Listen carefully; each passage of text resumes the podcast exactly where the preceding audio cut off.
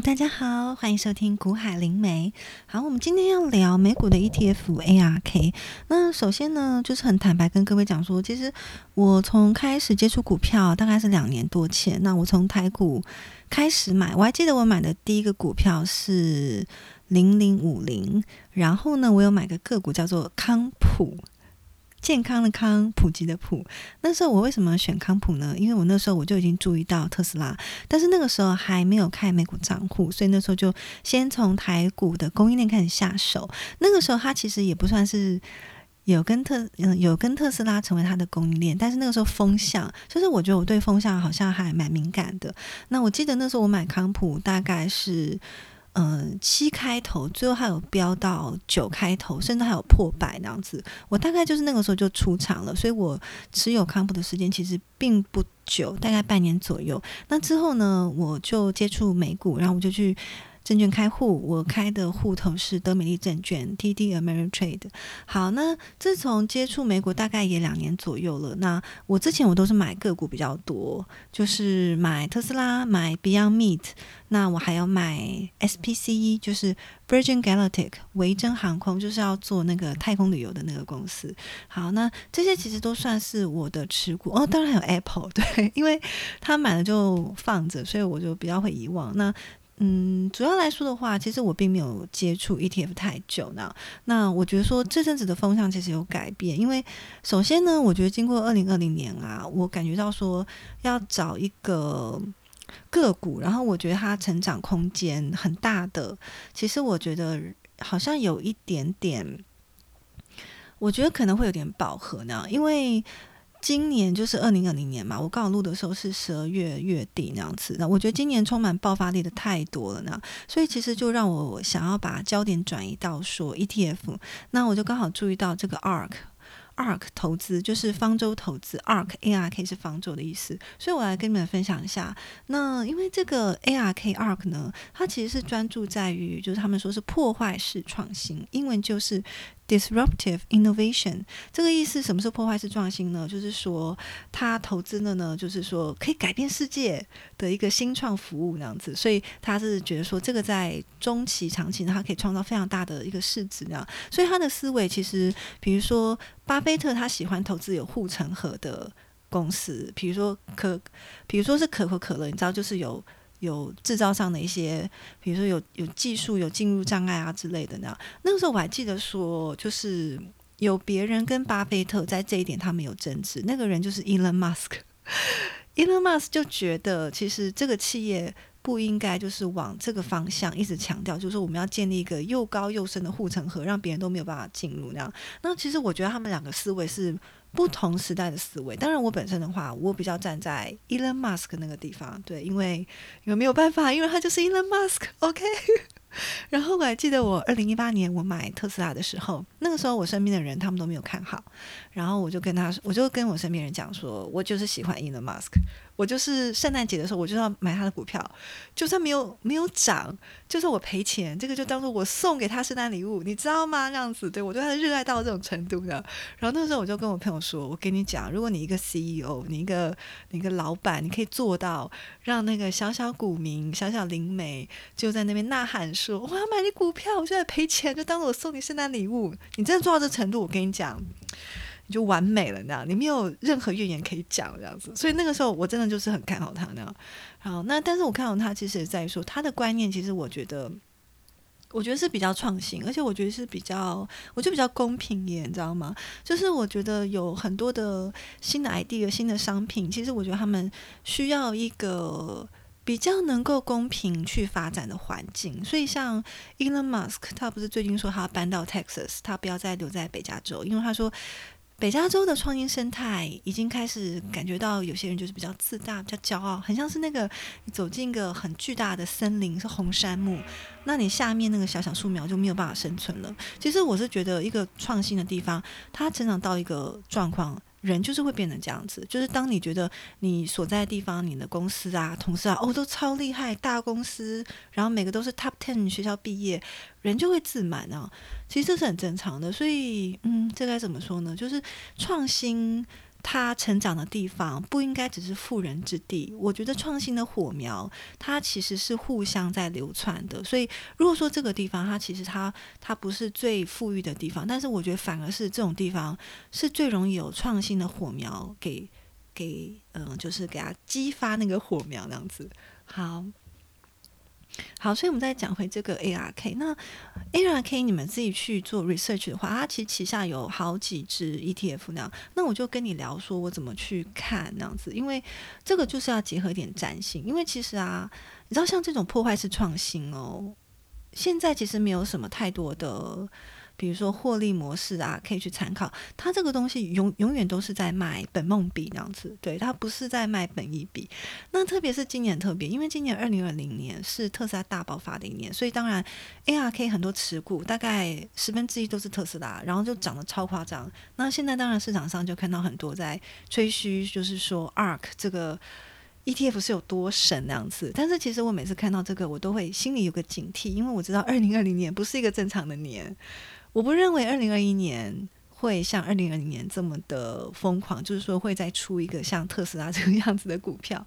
好，所以它有好几只，比如说 ARKK、ARKQ 这个，对，你们可以去查，就查得到。那我主动来跟你们分享，如果我现在是要考虑进场的话，其实首先我会考虑 ARKF，F 就是 stand for FinTech。FinTech Innovation ETF，它就是以金融科技创新为主要投资标的那样子。那其实我就跟各位提一下，里面它有有包含的一个股票是 Square。Square 呢，这个股票它是在美国，呃，就比如说好了，如果你去某然后你要你去要结账嘛，对不对？然后但是你可能是用信用卡，所以现在他们行动支付。比如说，就有这个这个企业叫做 Square，就是让你很方便的，就是刷卡结那样子。就因为我个朋友他曾经在美国，他有他有去摆摊过那样子，然后我就问他说：“诶，那你们怎么收信用卡？就是如果……”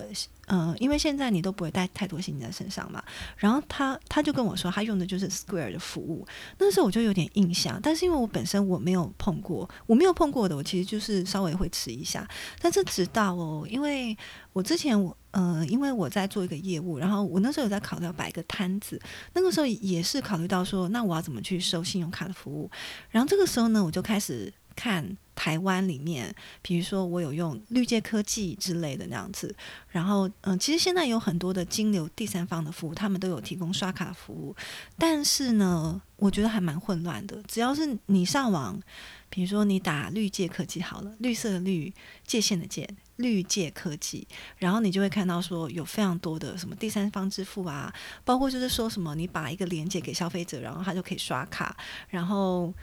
你只要看完他的首页，你就知道说这不是很好了解呢。所以我是觉得金融服务的话，我觉得现在是有很多的新的火花要出现。但是其实我觉得第一个，它非常需要一个能够让消费者比较快速理解的一个整合。还有再就是，我觉得它现在的机制还是比较凌乱。这个其实我觉得也是跟后台后勤啊，爱就是 IT 这怎么样去做一个比较同整的包装会有关系那样子。对，所以我是觉得这个是。我觉得这是以后真的是有成长的空间，因为我现在就已经感觉到那个需求了。那我刚才讲到说，我曾曾经有去询问过怎么用信用卡刷卡的这个事情，到最后呢，因为我决定没有去参加一些活动，没有要摆摊，没有要收信用卡的需求，所以就不了了之了。好，但是再回到，就是我在看 ARK。这个 ETF 在投资的时候，然后就有注意到说，他们旗下有一支就是专门是以金融科技创新为主要投资标的的。那其中第一个呢，第一个持股就是 Square 那，所以我就对它稍微有点印象。那关于其他的呢，因为比如说 ARKK 好了。A I K K 的话，它就是比较综合，就是其实都有。但是其实其他的持股，除了那些生技医疗啊，就是跟基因检验有关的话，大部分都是持有比较高的特斯拉。那我个人我是觉得，二零二一年我真的很怀疑它会再飙得很高这样子。对，好啦，不过也偷偷跟你们分享，因为我现在持有的非常的少，所以 我就站在一个局外人的立场，当然希望说它不要再涨。但是我真的是觉得。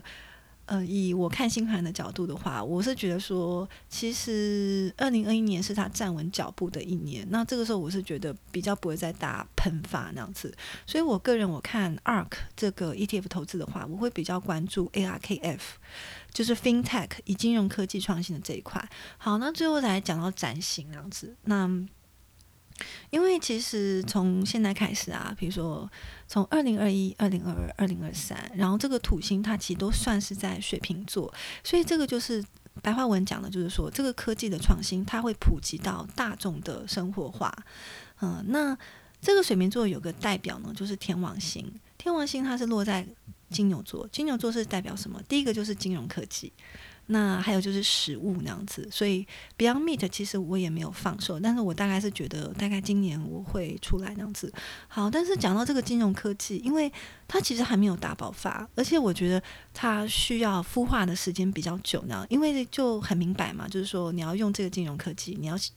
你要，我们打个比方好了，你要线上刷卡，它一定是要成熟到一个阶段，你才能够去做这件事情啊。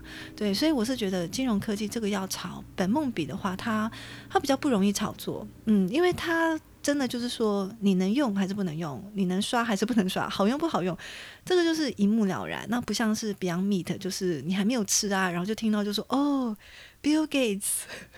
里奥纳多·迪卡皮欧有有那个投资哦，然后是多么厉害的一个人造肉呢？然后就会有一个本梦比出来呢。但是你可能吃到就觉得说，嗯，好像也不怎么样。好，但重点就是呢，就是他们也是会做一些新闻之类的。但是金融科技这个东西，我觉得你再怎么包装，你只要一去去用，你立刻就知道说好不好用，你想不想再用，它是一翻两瞪眼的事情啊。好，所以嗯，ARK 这个 ETF 的话，我本身我会。我首先我可能会比较关注 ARKF，因为其实其他的也都涨了很多啦。就坦白说，那我也不希望说，万一进去，然后它的涨幅就没有很大那样子。对，就当然是现在很多新闻都会说 ARK ETF 打破大盘，有百分之四百的回报，就好像厉害。但是呢，你知道这个事后诸葛永远都是最简单的呢。对，所以其实以我自己的感觉的话，我会。我会多关注 ARKF 比较多，对，因为我不希望去跟到一个现在已经被炒得很高了，那我进去我就我就哭了，你知道吗？我就要停机非常久那样子。